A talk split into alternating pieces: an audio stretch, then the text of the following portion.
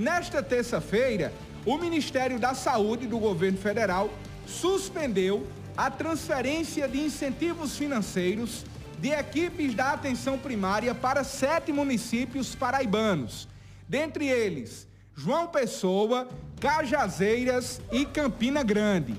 A portaria foi assinada pela ministra Nízia Trindade. Essa portaria bloqueia a sexta parcela para o custeio de equipes de saúde bucal com a justificativa da falta de informação dos municípios no Sistema de Informação em Saúde para Atenção Básica, o CISAB, por três competências consecutivas. Além de Cajazeiras, está na lista João Pessoa, Campina Grande, Camalaú, Pedras de Fogo, Santa Rita e Bahia. Todos esses municípios tiveram recursos suspensos pelo mesmo motivo.